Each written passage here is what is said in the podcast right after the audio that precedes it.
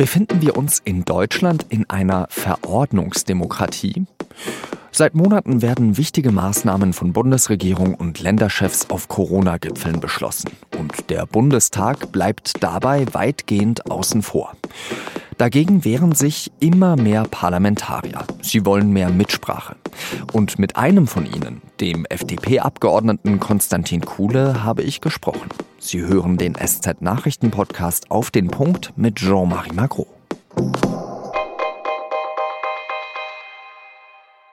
An diesem Morgen hält der Präsident des Robert Koch Instituts Lothar Wieler wieder einmal eine Pressekonferenz ab. Und schon wieder zeigt er sich besorgt.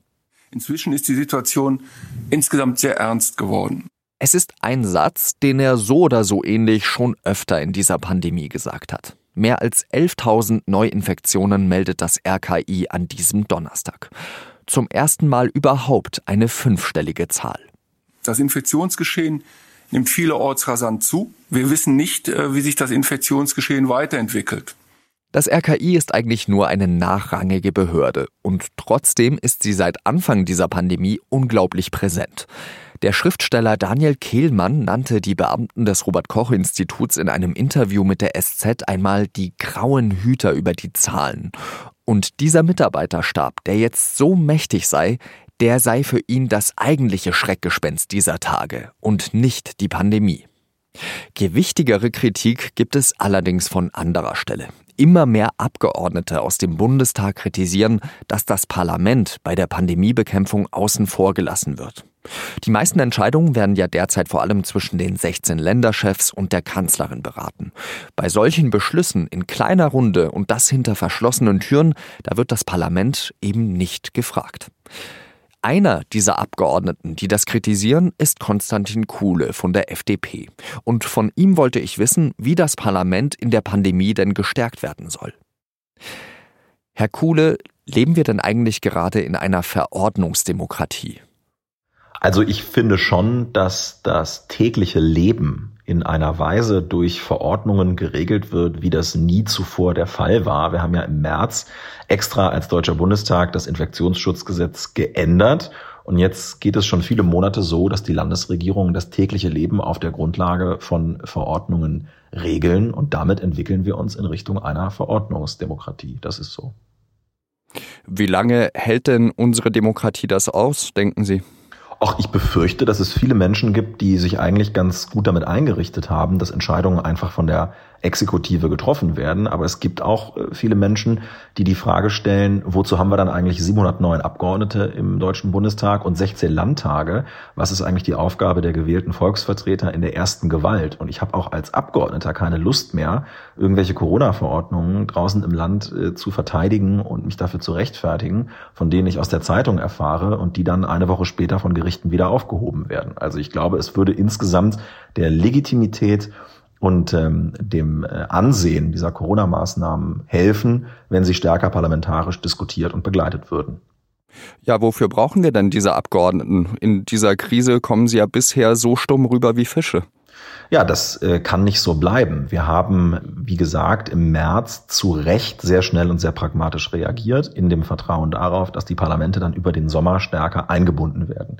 Wir haben ja als äh, Abgeordnete die Aufgabe, Stimmungen, Meinungen, Auswirkungen von Corona-Regeln weiterzutragen ins Parlament und dann zum Gegenstand von Gesetzgebung und Rechtsetzung zu machen. Und wir haben ja bestimmte Dinge im Sommer gelernt. Und deswegen wäre es jetzt an der Zeit, dass diese Schlussfolgerungen Eingang in die Corona-Gesetzgebung finden. Und das muss sowohl im Deutschen Bundestag als auch in den Landtagen passieren.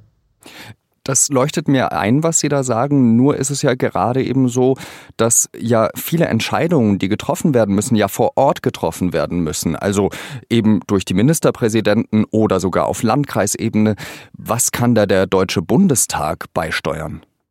Das stimmt, diese Entscheidungen müssen vor Ort getroffen werden. Sie müssen aber auf der Grundlage des Infektionsschutzgesetzes getroffen werden. Und das Infektionsschutzgesetz ist ein Bundesgesetz, das im Bundestag beschlossen wird. Und wir haben ja in den anderen Fraktionen äh, auch mittlerweile, nachdem die FDP das schon einige Monate jetzt sagt, die Diskussion darüber, ob man nicht klarere Kriterien im Infektionsschutzgesetz verankert. Bisher erfolgt das alles auf Grundlage einer Generalklausel, aber man könnte schon die unterschiedlichen Lebensbereiche, beispielsweise Abstands- und Hygieneregel, äh, Einrichtungen der Gesundheitswirtschaft, Betreuungseinrichtungen im Einzelnen auflisten und verdeutlichen, nach welchen Kriterien vor Ort zu entscheiden ist. Dann haben wir mehr parlamentarische Beteiligung, aber trotzdem Entscheidungsfreiheit vor Ort.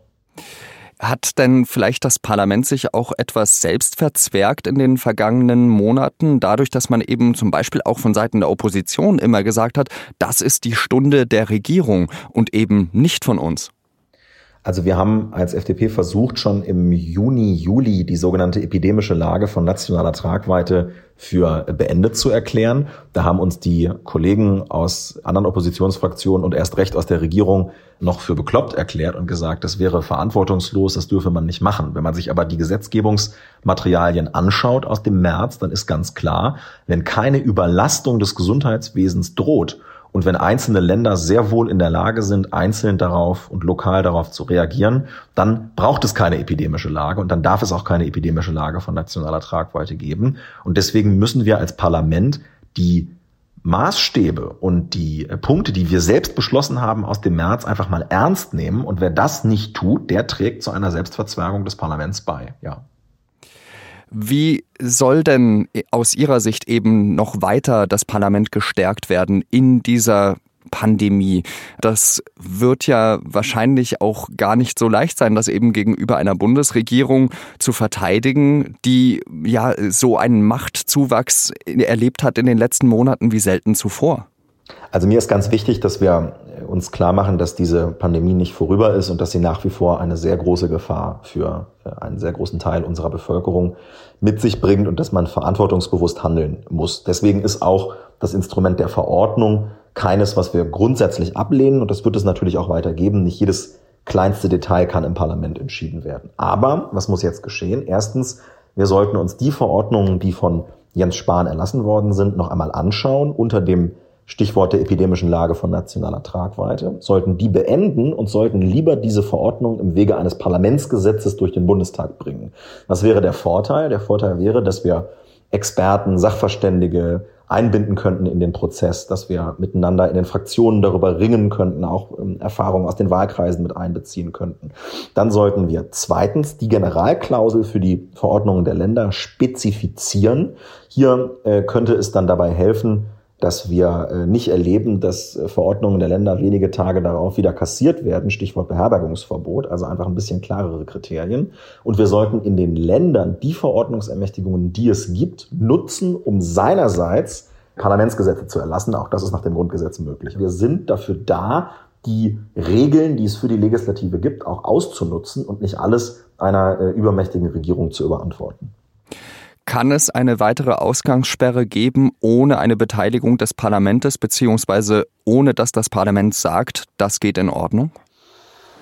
Tja, das ist ein sehr guter Punkt und man ist natürlich verleitet, diese Frage unmittelbar mit dem zu beantworten, was einem in den Kopf kommt. Ich will mich dem aber so ein bisschen nähern. Ich würde sagen, wir haben im März die Rechtsgrundlage im Infektionsschutzgesetz geändert, sodass wahrscheinlich rechtlich lokale Ausgangssperren sich darauf stützen könnten, das würde ich schon sagen. Aber politisch muss man sagen, eine noch weitreichendere Einschränkung des öffentlichen Lebens, als wir das im Frühjahr gesehen haben, das wäre ohne Parlamentsbeteiligung politisch falsch. Ganz herzlichen Dank, dass Sie sich die Zeit genommen haben, Herr Kuhle. Sehr gerne.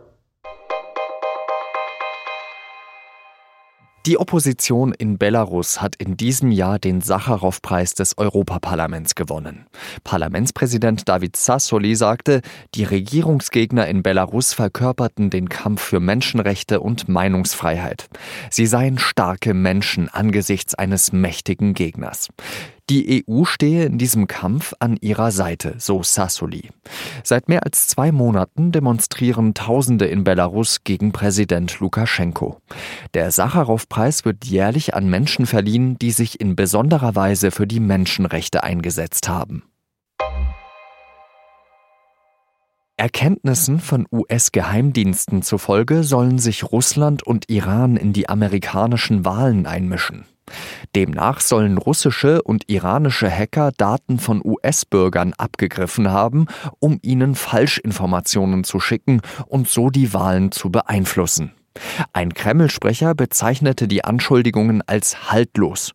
Und auch der Sprecher des iranischen Außenministeriums erklärte, dass die Vorwürfe erfunden seien. Iran bevorzuge keinen der beiden Kandidaten für das Präsidentenamt.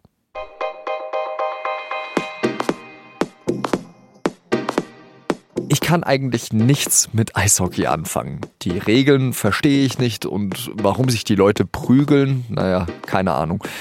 Aber in der SZ am Freitag, da steht ein Text im Panorama, der von Eishockey handelt und den ich auf jeden Fall lesen will. Eliser Scherbatov ist nämlich der Kapitän der israelischen Eishockey-Nationalmannschaft. Und jetzt hat er einen neuen Vertrag unterschrieben. Und das bei einem Verein in Auschwitz. Redaktionsschluss für Auf den Punkt war 16 Uhr. Ich danke Ihnen wie immer, dass Sie zugehört haben. Bis zum nächsten Mal. Salut.